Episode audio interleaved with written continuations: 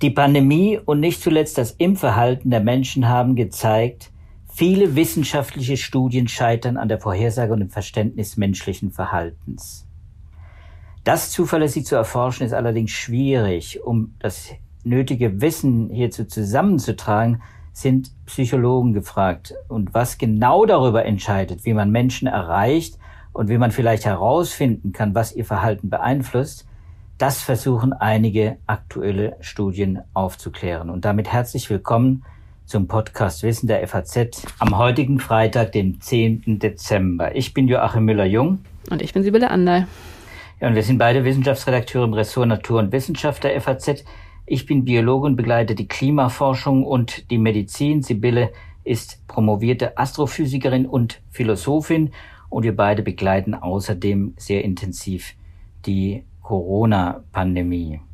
Ja, Sibylle, die aktuellen Studien zu der Frage, wie man Verhalten beeinflussen kann, die kommen natürlich wie gerufen.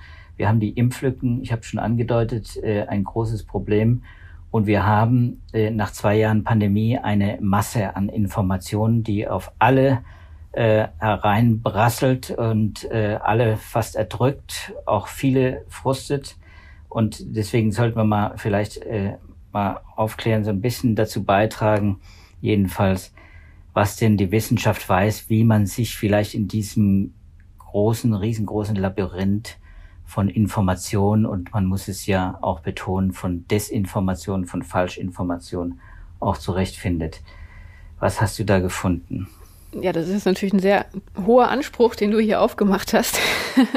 das ist natürlich eine ganz große Frage, ein ganz großes Thema. Und wir werden uns heute auf aktuelle Studien beschränken. Weshalb das so ein spannendes aktuelles Thema ist, das zeigt ein aktueller Kommentar in der Zeitschrift Cell. Ähm, und da wird nämlich die Pandemie verglichen mit einer parallel laufenden Infodemie, Infodemic im Englischen. Das ist ganz interessant. Äh, den Begriff, den gibt es schon länger, den Begriff der Infodemic schon seit 2003. Ähm, da ist die Beobachtung, dass Information sich ja ähnlich verbreitet wie ein Virus. Tatsächlich, wenn man das modelliert, ähm, dann stecken da ganz ähnliche mathematische Zusammenhänge dahinter. Man sagt ja auch, dass bestimmte Geschichten viral gehen. Also das ist nicht nur eine ähm, wörtliche Analogie, sondern die geht tatsächlich bis hinunter in die mathematische Beschreibungsweise. Und diese Analogie zwischen dem Verbreiten von Informationen, was sich immer stärker äh, ausbreiten kann, was äh, auch außer Kontrolle geraten kann, das wissen wir alle, und der Verbreitung eines Virus. Diese Analogie, die wird in diesem Kommentar thematisiert.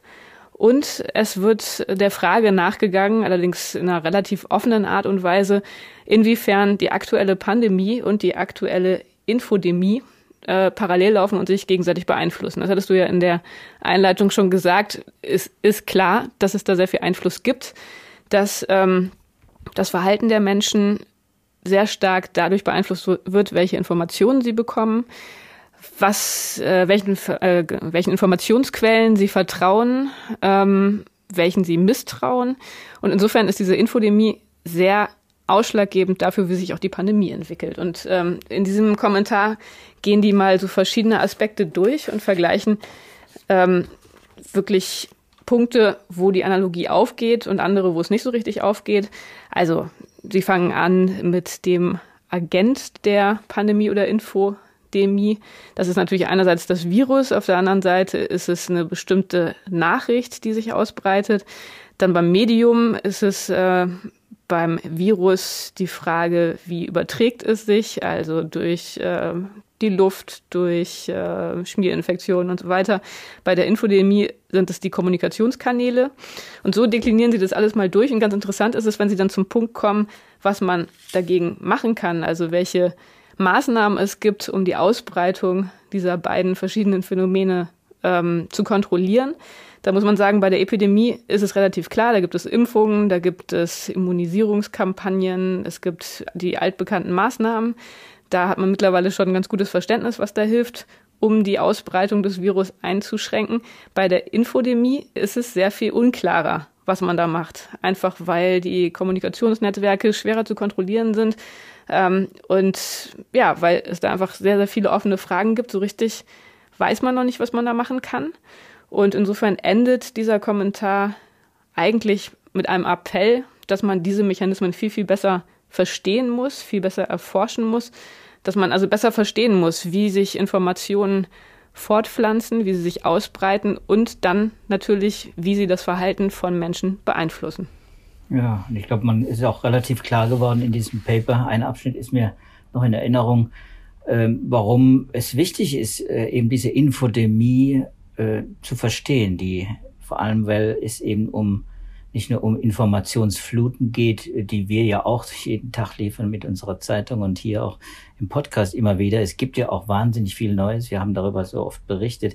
Aber vor allem, weil eben diese Desinformation und Falschinformation eben die Bekämpfung der Pandemie unglaublich schwer macht. Und das ist, glaube ich, das, was wir jetzt auch in der vierten Welle auch nochmal erleben, was wir eigentlich in jeder Welle erlebt haben, wie eben die Menschen dann zu einem gewissen Teil, zwar zu einer Minderheit, aber eben einen beträchtlichen Teil dennoch eben Maßnahmen ablehnen oder wie im Fall äh, des Impfens eben diese Impflicken entstehen und die müssen wir, da sind sich ja Virologen einig, die müssen wir äh, quasi abschaffen. Wir müssen diese Lücken beseitigen. Wir müssen äh, dahin kommen, dass wir eine extrem hohe Durchimpfungsrate bekommen, gerade mit eben den neuen Varianten. Und das fand ich ganz interessant, dass Sie eben sagen, diese Infodemie, äh, die beobachtet wurde in diesen ersten beiden Jahren der Pandemie, die droht eben sukzessive das Vertrauen in die Politik, aber eben auch, äh, weil es auch korreliert quasi, Wissenschaft äh, zu erodieren. Also das Vertrauen in die Wissenschaft zu erodieren, Vertrauen in einzelne Wissenschaftler zu erodieren äh, und eben auch nicht nur durch die Information, sondern, sondern eben auch, weil es korrespondiert mit, mit ökonomischen Verlusten, mit Einbußen, mit, mit äh, ähm, ja, Verlusten im persönlichen Bereich und, und, und eben dann auch die Gerüchte auch für Verunsicherung sorgen, also psychologische Kollateralschäden, die entstehen. Und äh, die sind ja äh, auch ein Grund, warum wir jetzt mit diesen, ja, mit der, mit der Impfung auch so zu kämpfen haben und alle versuchen herauszufinden, ja, wie, wie bekommen wir denn diese letzten 20 Prozent, wenn wir jetzt mal nur die erwachsene Bevölkerung ansehen, wie bekommen wir diese letzten 20 Prozent auch noch dazu, dass sie sich impfen lassen? Werden nicht alles schaffen, aber wir brauchen noch einen Großteil.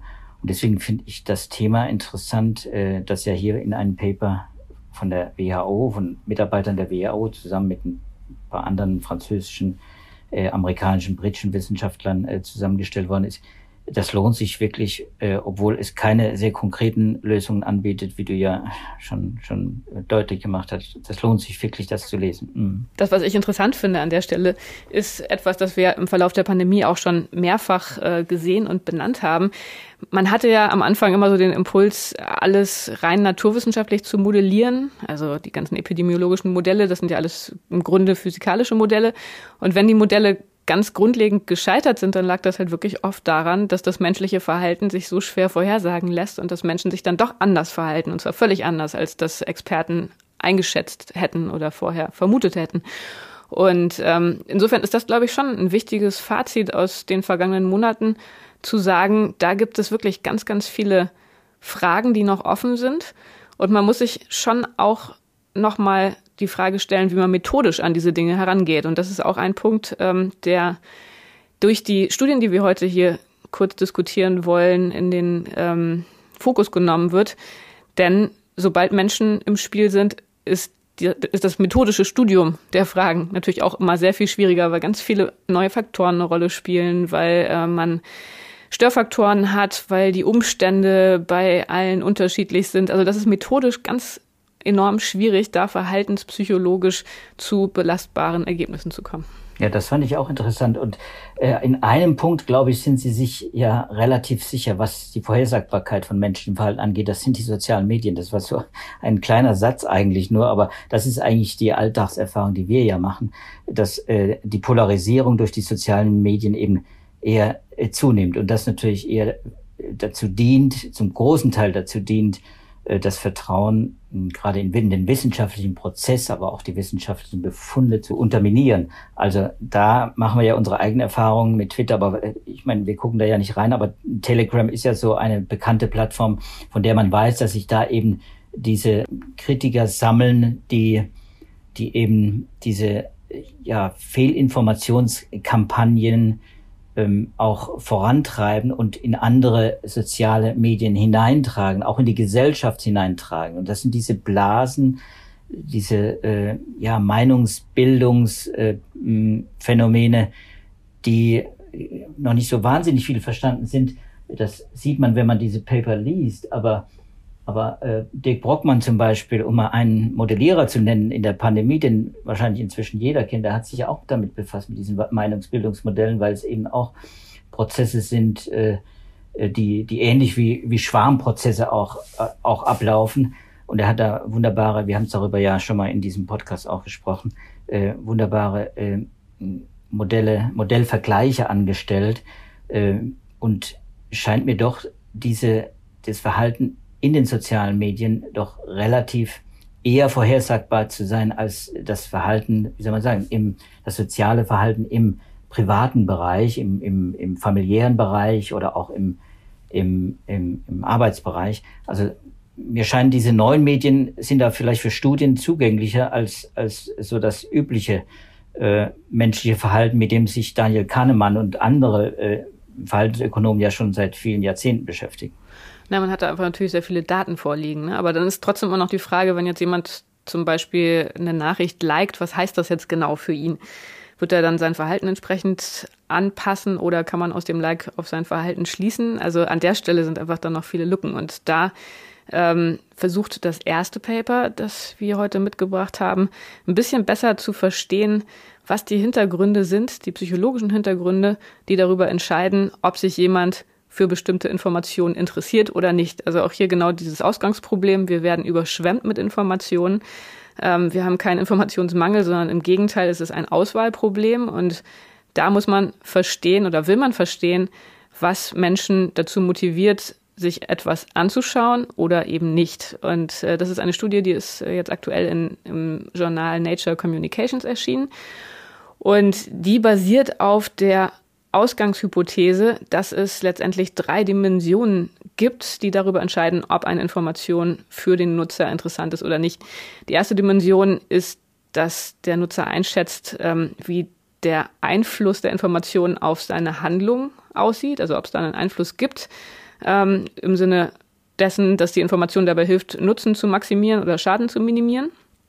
Dann die zweite Dimension ist die Frage, äh, was hat diese Information für eine erwartete Wirkung auf meine Gefühlswelt? Also ganz konkret kann ich damit rechnen, dass die Information mein Wohlbefinden steigert. Und dann die dritte Dimension, die genannt wird, das ist eine kognitive Dimension. Da ist die Frage, kann ich davon ausgehen, dass die Information etwas mit den Dingen zu tun hat, die mich besonders beschäftigen? Und das sind diese drei Dimensionen, die die Psychologen äh, als ausschlaggebend annehmen. Und das Paper, das zeigt experimentell, inwiefern diese Aspekte, diese Motivation tatsächlich ähm, darüber entscheiden, ob eine Information angefordert wird oder nicht. Und was die herausgefunden haben, also sie haben einfach ähm, den Testpersonen verschiedene Informationen sozusagen vorgelegt und gefragt, interessiert sie das oder nicht? Und haben sie gleichzeitig auch einschätzen lassen, was sie erwarten aus dieser Information für ihre zukünftigen Handlungen, für ihre Gefühlswelt, für ihre Affekte und für ihre Kognition ähm, zu lernen. Und haben dann gefunden, tatsächlich scheint es so zu sein, dass diese drei Dimensionen ausschlaggebend sind und dass bei Individuen jeweils eine Dimension besonders stark ausgeprägt ist. Also dass es Menschen gibt, die vor allem Informationen nur deshalb konsumieren, weil sie zum Beispiel erwarten, dass ihr Wohlbefinden gesteigert wird. Dann gibt es eine andere Gruppe von Menschen, die eher handlungsorientiert sind, also die irgendeinen praktischen Nutzen von der Information erwarten. Und dann gibt es die Menschen, die eher kognitiv versuchen, ihr schon bestehendes Wissen und ihre Interessen weiter auszubauen. Und das äh, konnten sie in mehreren Experimenten auch reproduzieren, auch zu verschiedenen Themen. Und was ganz interessant ist, ähm, Sie haben auch geguckt, ob das mit psychischen Erkrankungen in irgendeiner Art und Weise korreliert und haben gefunden, dass man tatsächlich sagen kann, wenn man besonders an der kognitiven Nützlichkeit von Informationen interessiert ist, also ob man etwas zu dem dazu lernt, was einen ansonsten auch interessiert, dann ist das ein Zeichen für gute psychische Gesundheit. Also dann waren die Menschen ähm, bei auch unabhängig davon ab, äh, durchgeführten Tests äh, nicht in der Gruppe von Angstdepressionspatienten, von Menschen, die zum sozialen Rückzug neigen, die Zwangsverhalten zeigen oder die mit Intrusionen zu kämpfen haben. Also insofern scheint das tatsächlich äh, so zu sein, dass diese verschiedenen Motivationen, welche Informationen konsumiert werden, dass die wirklich sehr stark was mit der eigenen Persönlichkeit zu tun haben und dass sie auch ja ein gewisses äh, Prognosepotenzial haben. Okay, das heißt, das heißt, es ist sehr individuell sehr unterschiedlich, wie die Menschen sich motivieren lassen, bestimmte Verhalten an, an, den Tag zu legen, oder? Es ist individuell unterschiedlich, aber es ist ähm, für die gegebenen Individuen dann zeitlich wiederum konstant. Ähm, also das heißt, jemand, der wirklich eher auf ähm, Affekte reagiert, der wird das bei verschiedenen Themen so machen und auch äh, über einen längeren Zeitraum wird in diese Motivation vor allem steuern. Und das ist natürlich interessant, weil man einfach sieht, dass die Motivationen sehr unterschiedlich sind, dass das aber so verschiedene Hauptrichtungen sind und das wird in dem Paper nicht weiter diskutiert, was man daraus jetzt tatsächlich lernen kann. Aber ähm, ich fand es jetzt schon mal interessant, das ist ja bei uns in den Medien oft so eine Frage, wie wähle ich die Überschriften, wie wähle ich die Teaser, um die Menschen erstmal reinzuziehen. Und da merkt man, dass die Entscheidung, ob eine Information angenommen wird oder nicht, offenbar sehr frühzeitig fällt und auf sehr ja, grundlegenden und einfachen Einschätzungen beruht. Okay, das, das erinnert mich ein bisschen an, an ein Positionspapier des Wissenschaftsrats, das auch noch gar nicht so alt ist, ähm, das ich mal durchgelesen habe und äh, für einen, für einen Leitartikel, den ich geschrieben habe. Und, ähm, und da ist das ähnlich, ähnlich beschrieben worden für die Wissenschaftskommunikation. Also man hat das äh, damals eben das rezeptierte äh, Wissenschafts, äh, nein, die motivierte Wissenschaftsrezeption, so rum hat man es genannt, die motivierte Wissenschaftsrezeption. Also die Motive sind ganz wichtig, ob man wissenschaftliche Befunde und wissenschaftliches Wissen oder eben auch äh, ja wissenschaftliche Botschaften überhaupt an die Politik auch äh, äh, verstehbar macht und und auch annehmbar macht. Äh, also ich glaube, es gibt da ja immer Konflikte. Ich meine, das sind persönliche Konflikte, wenn jemand bestimmte Überzeugungen hat oder eben auch bestimmte, ja, eine bestimmte soziale Identität auch und eben durch, durch äh, ganz per persönliche Werte eben festgelegt ist, nicht äh, sich impfen zu lassen. Es gibt's ja, man hört das solche Begründungen ja immer. Dann ist es natürlich schwer, äh, dass dieser Mensch versucht, Informationen über den Nutzen des Impfens äh, zu bekommen oder sich überhaupt an so einen Artikel, den wir dann schreiben oder den andere äh, schreiben oder auch im Radio dann auch kommen, da, dahin zu hören. Äh, das scheint mir doch ein Problem zu sein, dass äh, gesellschaftlich zwar sehr unterschiedlich, also sehr differenziert, sehr individualisiert ist, aber eben auch schwer zu beeinflussen zu sein. Wie sieht's denn, hm. wie sieht's denn da naja, aus? Wie kann, wie, mhm. da ist, glaube ich, die interessante Dimension wahrscheinlich diese Affektdimension, dass man da, ich meine, das ist natürlich auch nichts Neues, aber dass man sich das einfach nochmal bewusst macht, dass man die Leute nicht erreicht, indem man ihnen Vorwürfe macht oder ihnen Angst macht, äh, sondern dass man halt irgendwie eine Brücke bauen muss, damit sie sich überhaupt darauf einlassen. Ähm, also, hm, es also, zeigt dass man aber, sie zum Beispiel betroffen macht, dass man, dass man sagt, du bist auch betroffen. Also das ist nicht nur das Problem der anderen, wenn du dich nicht impfen lässt, sondern das ist auch dein eigenes individuelles Problem, weil du nämlich ein, ein Risiko eingehst. Diese, diese Risikowahrnehmung spielt ja auch bei dieser Kahnemann-Theorie eine ganz wichtige Rolle. Äh, genau, man, das wäre sozusagen die mhm. erste Dimension, der Einfluss auf die eigene Handlung, ähm, dass man versucht, Nutzen zu maximieren und Schaden zu minimieren.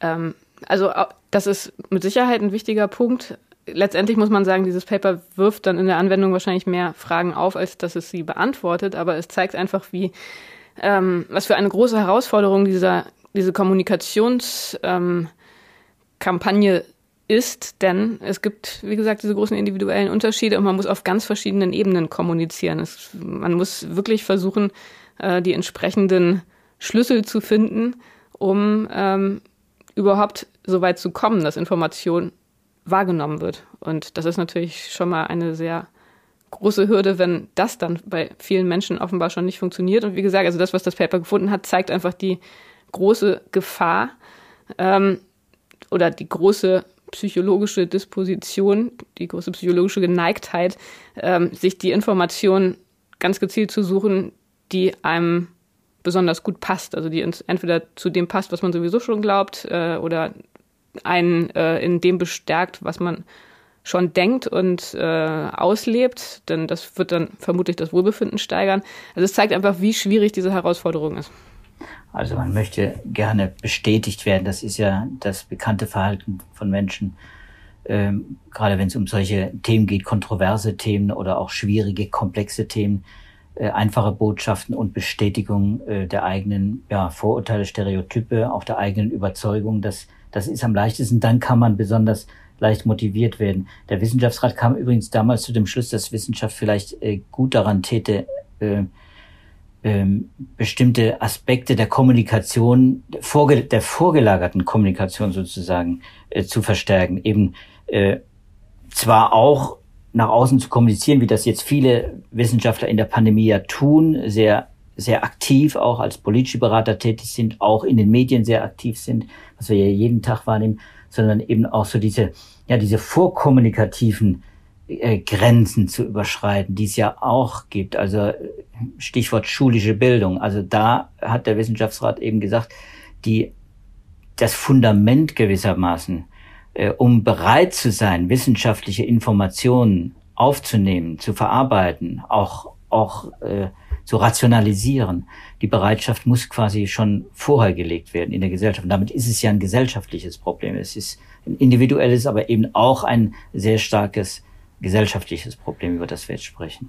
Und insofern wäre das äh, wahrscheinlich eine interessante Folgestudie, dass man versucht herauszufinden, wie man diese individuelle Gewichtung der drei Dimensionen vielleicht auch gezielt beeinflussen kann. Also so in der Richtung, was du jetzt gerade genannt hast, äh, dass man vielleicht durch Bildungsprogramme es schafft, dass vielleicht dieser, dieser Affektdimension ein bisschen zurückgedrängt wird, äh, dass die kognitive Dimension in bestimmter Art und Weise gestärkt wird. Also das wäre, fände ich interessant, ähm, als weitergehende Studie da nochmal genauer hinzugucken, wie sich diese individuellen Gewichtungen genau verhalten, worauf sie reagieren, wie sie sich verändern, solche Dinge.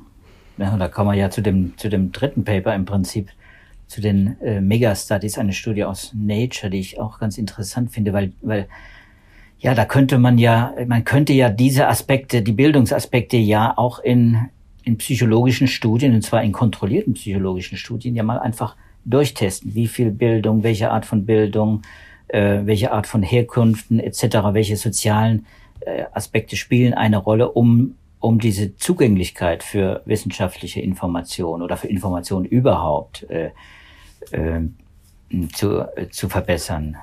Vielleicht erzählst du noch mal was, was in dieser Studie, Mega, ja, in dieser Studie zu den Megastudien aus der, in der Psychologie, was da, was da gemacht wurde. Naja, das ist ganz interessant, denn das ist eigentlich ein methodisches Papier.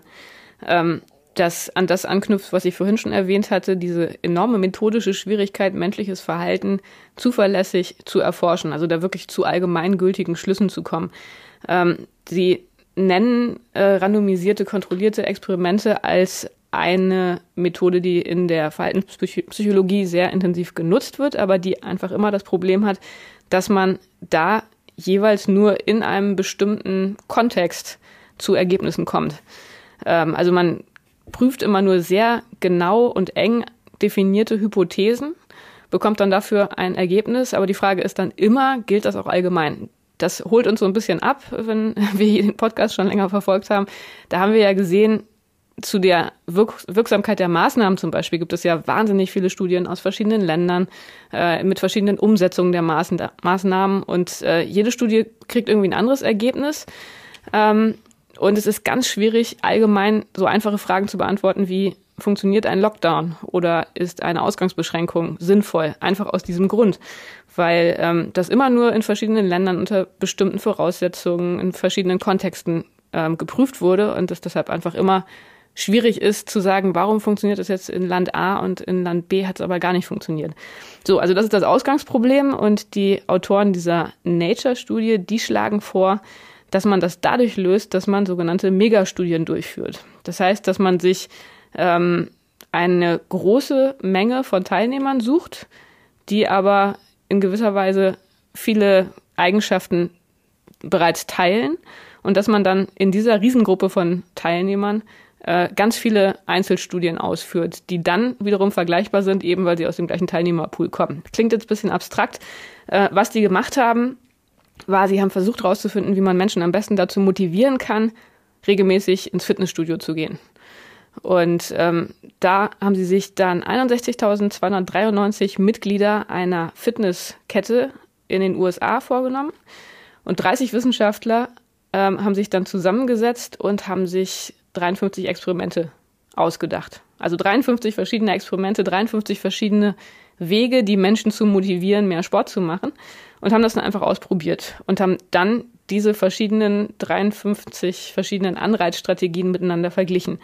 Und da ist die Hoffnung, dass man durch solche Riesenstudien einen etwas zuverläss zuverlässigeren Einblick bekommt, ähm, wie Verhalten funktioniert, welche Anreize funktionieren und welche nicht. Und gut, was da rausgekommen ist, ist jetzt für unseren Zweck relativ irrelevant. Ich sag's mal trotzdem. Also sie haben äh, geguckt, ob es was bringt, wenn sie den Teilnehmern oder den Mitgliedern der Fitnessstudios äh, ein Kalenderplanungstool zur Verfügung stellen, damit die vorher sagen können, an welchen Tagen sie ähm, trainieren wollen, damit dadurch ein bisschen Druck aufgebaut wird. Sie haben sie mit Nachrichten erinnert und sie haben ihnen finanzielle Belohnungen, äh, sehr kleine, aber immerhin, äh, versprochen dafür, wenn sie trainieren kommen, äh, kommen. Und dann haben sie geguckt, was passiert, wenn sie bestimmte Sachen verstärkt haben, wenn sie diese Anreize variiert haben. Und äh, was am besten funktioniert hat bei den Fitnessstudio-Mitgliedern war, dass sie ähm, einen Bonus bekommen, wenn sie nach einem verpassten Termin wieder erscheinen im Fitnessstudio. Also anscheinend gibt es ansonsten den Impuls, dass man sich denkt, ach, ich war ja letzte Woche auch schon nicht da, dann ist es jetzt diese Woche auch egal. Also das scheint irgendwie gut zu funktionieren. Äh, dann die Belohnungen haben sehr gut funktioniert und interessanterweise auch so eine Art von Dru Gruppendruck, dass den Mitgliedern Informationen zu, äh, zukamen, dass ihnen gesagt wurde, die meisten Amerikaner, die trainieren immer mehr und das ist ganz gesund und äh, sei doch auch einer davon. Also das hat auch funktioniert und insofern, ja, das war das Ergebnis dieser Megastudie, aber die eigentliche Botschaft war, methodisch sollte man versuchen, einfach ganz viele verschiedene ähm, Experimente parallel durchzuführen, um einfach eine bessere Vorstellung zu bekommen, was funktioniert und was nicht. Das löst wahrscheinlich ein grundsätzliches Problem vieler psychologischer Studien, muss man sagen.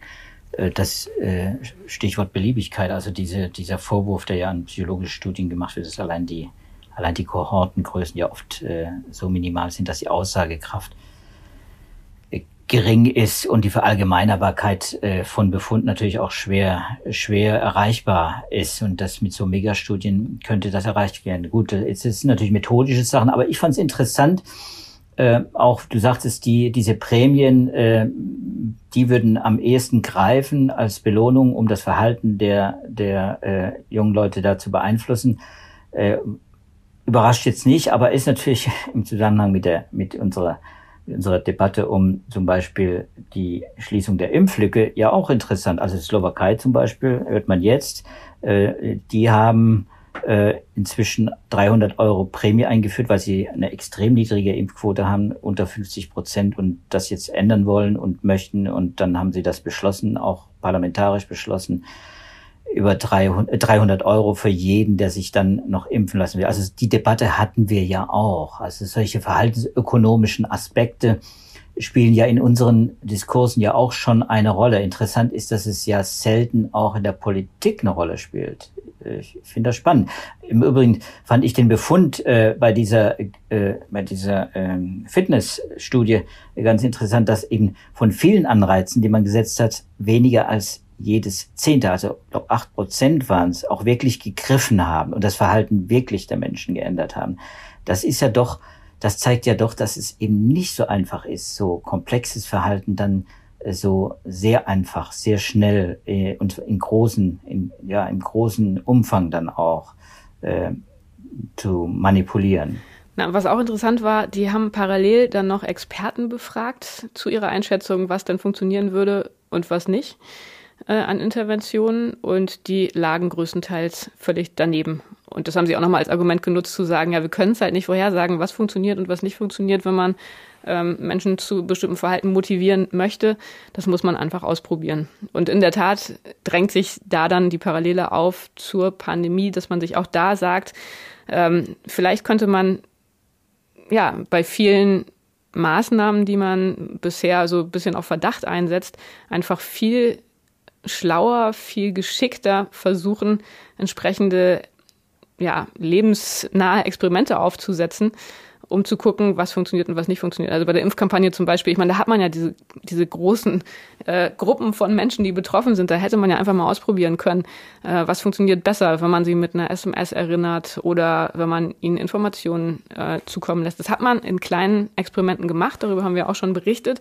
Aber ähm, diese Megastudien, das ist doch nochmal eine andere Dimension des Ganzen, würde ich sagen.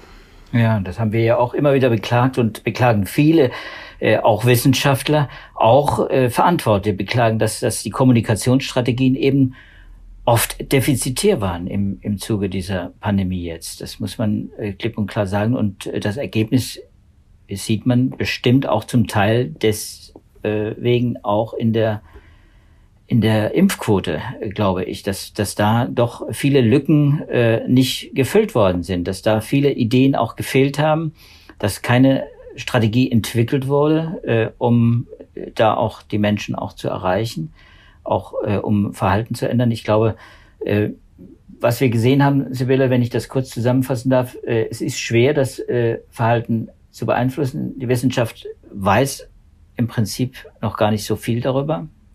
Daniel Kahnemann hat Anfang der 2000er ja den Nobelpreis für seine Verhaltensökonomie gekriegt und, äh, und die, die kognitiven Verzerrungen, die unser Verhalten oder die das Verhalten des Homo economicus beeinflussen, ja auch schon beschrieben. Und trotzdem muss man sagen, ist es eben äh, in der Realwelt, wie jetzt in der Situation, in der Krisensituation einer Pandemie eben schwierig vorherzusagen, was funktioniert und was nicht funktioniert. Ich glaube, das Plädoyer aus der letzten Studie dann eben, dass man sowas auch einfach mal testen muss, einfach Experimente auch wissenschaftlich vorantreiben muss. Ich glaube, das, äh, das mhm. kann man, das kann man vielleicht auch so weitergeben, an wen auch immer. ja, genau. Also ich glaube, das ist jetzt heute der Hauptpunkt. Äh, Nochmal der Disclaimer, das sind jetzt nur zwei aktuelle Studien, die wir deshalb ausgewählt haben, weil sie in der vergangenen Woche erschienen sind. Natürlich gibt es dazu noch sehr viel mehr Studien und man kann es aus sehr viel verschiedenen sehr viel mehr verschiedenen Blickwinkeln äh, noch betrachten, das Problem. Aber der Punkt, genau wie du gesagt hast, an der Stelle ist einfach, man muss hier mit Kreativität und mit neuen Ideen rangehen. Und das hat die Pandemie gezeigt. Es gibt da einen ganz enormen Bedarf. Ja, gut, Sibylle, das war unser heutiger Podcast FAZ Wissen. Wenn Sie, liebe Hörer und Hörerinnen, Anregungen, Kommentare haben, nehmen wir das natürlich äh, gerne auf und recherchieren dann auch in anderen aktuellen Veröffentlichungen dazu. Unser Göttinger äh, Zuhörer und Informatiker Wolfgang May zum Beispiel, er würde sich äh, dafür interessieren, wie das mit der Verdrängung einer ja, SARS-CoV-2-Variante durch eine andere funktioniert. Ähm, also warum Alpha verschwunden ist, warum das Ursprungsvirus quasi verschwunden ist. Das finde ich natürlich aus biologischer Perspektive natürlich sehr interessant, den Vorschlag. Äh, Wollte ich gerade sagen, das hast du dir jetzt genau rausgesucht, weil das dein Lieblingsthema ist. Ne? Das ist natürlich, das ist das selektive, das selektive Suchen nach, nach spannenden Themen. Das ist ja klar, das ist Journalismus pur. Das ist hier, äh, das ist hier auch wieder Information steigert dein Wohlbefinden. Das ist jetzt sozusagen die Bestätigung unseres ersten Papers. Perfekt, genau. Und, und, das, und das ist das Problem, das, das alle haben. Und deswegen sollten wir dieses Problem grundsätzlich lösen und uns ein bisschen mehr öffnen. Also, wir sollten uns öffnen. Äh, wenn Sie also Vorschläge haben, reichen Sie einfach weitere äh, Themen ein. Wir suchen, recherchieren. Sie können die Vorschläge dann unter dem Stichwort Podcast an wissenschaft@ faz.de schicken. Wir nehmen das äh, an und wir verteilen das und äh, bearbeiten das und wir sprechen darüber und wenn wir Paper finden, dann werden wir das auch gerne in einer der nächsten Podcast-Folgen auch äh, vortragen und, äh, und besprechen. Wenn Ihnen die Folge gefallen hat und die nächste Folge nicht verpassen wollen, dann können Sie uns äh, natürlich unter einem der üblichen Podcast-Catchern abonnieren. So, Sibylle, das war's für diesmal. Ich glaube, wir verabschieden uns und hoffen, dass Sie auch beim nächsten Mal wieder mit dabei sind. Bleiben Sie gesund und halten Sie durch. Tschüss zusammen. Tschüss.